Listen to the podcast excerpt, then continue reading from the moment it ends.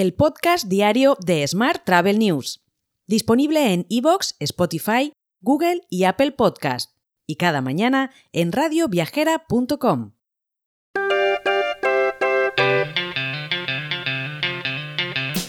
Saludos y bienvenidos, bienvenidas un día más al podcast de Smart Travel News. Esta semana nuestro patrocinador es el nuevo programa Melia Pro Business Travelers, que tiene 10 nuevos beneficios para disfrutar durante tus viajes de negocios.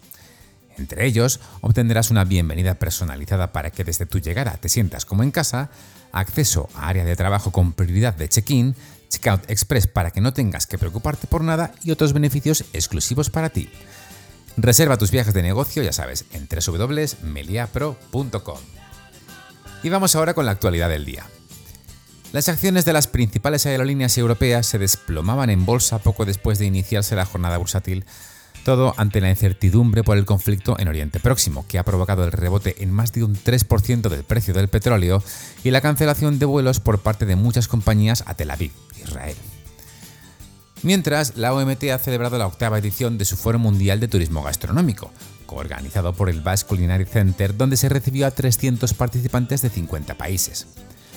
La promoción y la preservación de los productos locales, la contribución del turismo al desarrollo sostenible, la innovación y el desperdicio de alimentos ocuparon el lugar central del debate.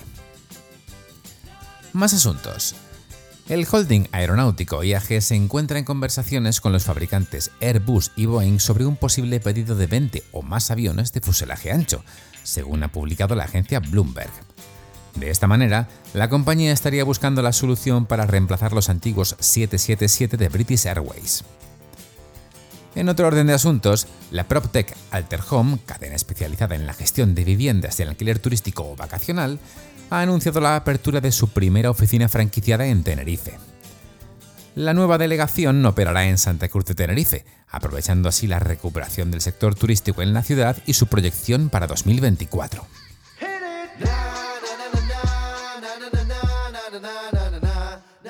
Vamos con la actualidad internacional.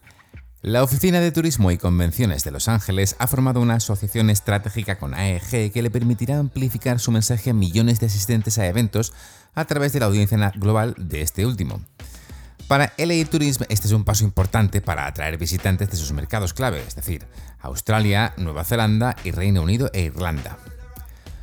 Por su parte, Expedia Group sigue acelerando sus esfuerzos para ampliar su cartera de socios B2B en todo el mundo. En su evento Explore 23 Connect Asia celebrado en Singapur, la empresa ha anunciado que ha contratado a varias empresas de viajes nuevas con sede en Asia Pacífico.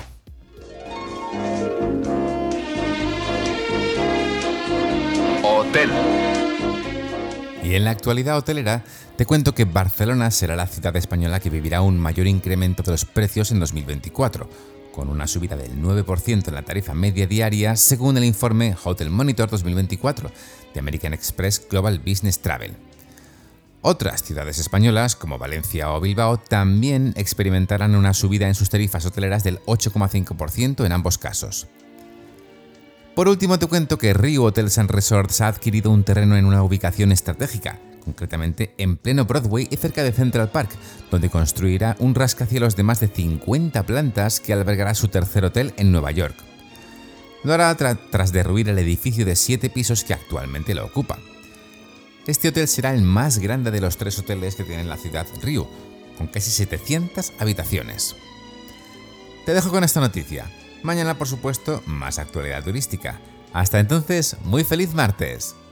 Si quieres apoyar este podcast, déjanos tus valoraciones y comentarios en Spotify, Evox o Apple Podcast. Recuerda que puedes suscribirte a nuestra newsletter diaria entrando en smarttravel.news en la sección Suscríbete. También puedes recibir un mensaje con este podcast y los titulares del día directamente en tu WhatsApp. Solo tienes que añadir a tu lista de contactos el número 646 572 336 con el más 34 delante si nos escribes desde fuera de España, y después enviarnos un WhatsApp con la palabra alta. Gracias por escucharnos.